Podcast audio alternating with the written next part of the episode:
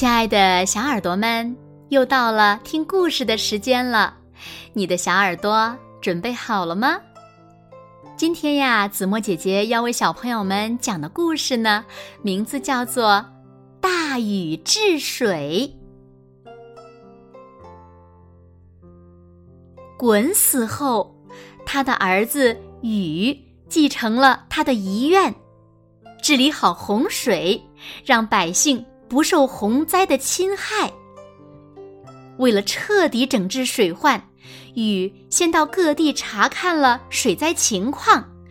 通过对一些山脉和河流的考察，细心的禹发现，每一条河流最终都会流向东边的大海。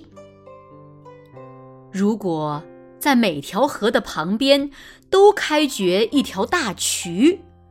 让这条大渠一直通向大海，那洪水不就能顺着大渠流到海里了吗？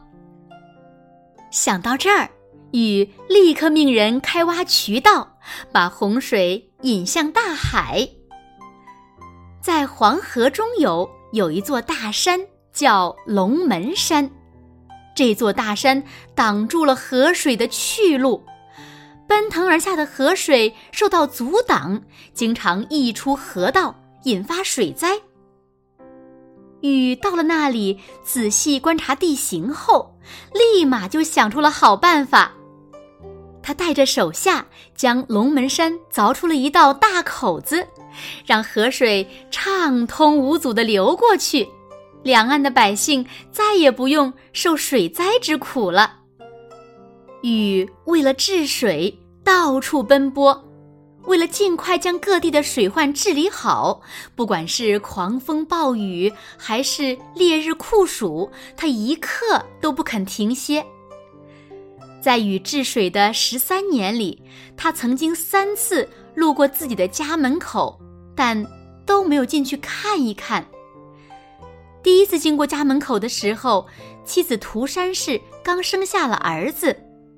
禹听到儿子正在哇哇的啼哭，很想进去看看，大家也都劝他进去看看，但禹想到自己多耽搁一刻，洪水就可能多冲垮一间房子，于是狠下心说：“走吧，治水要紧。”第二次经过家门口的时候，妻子抱着儿子站在门口迎接他。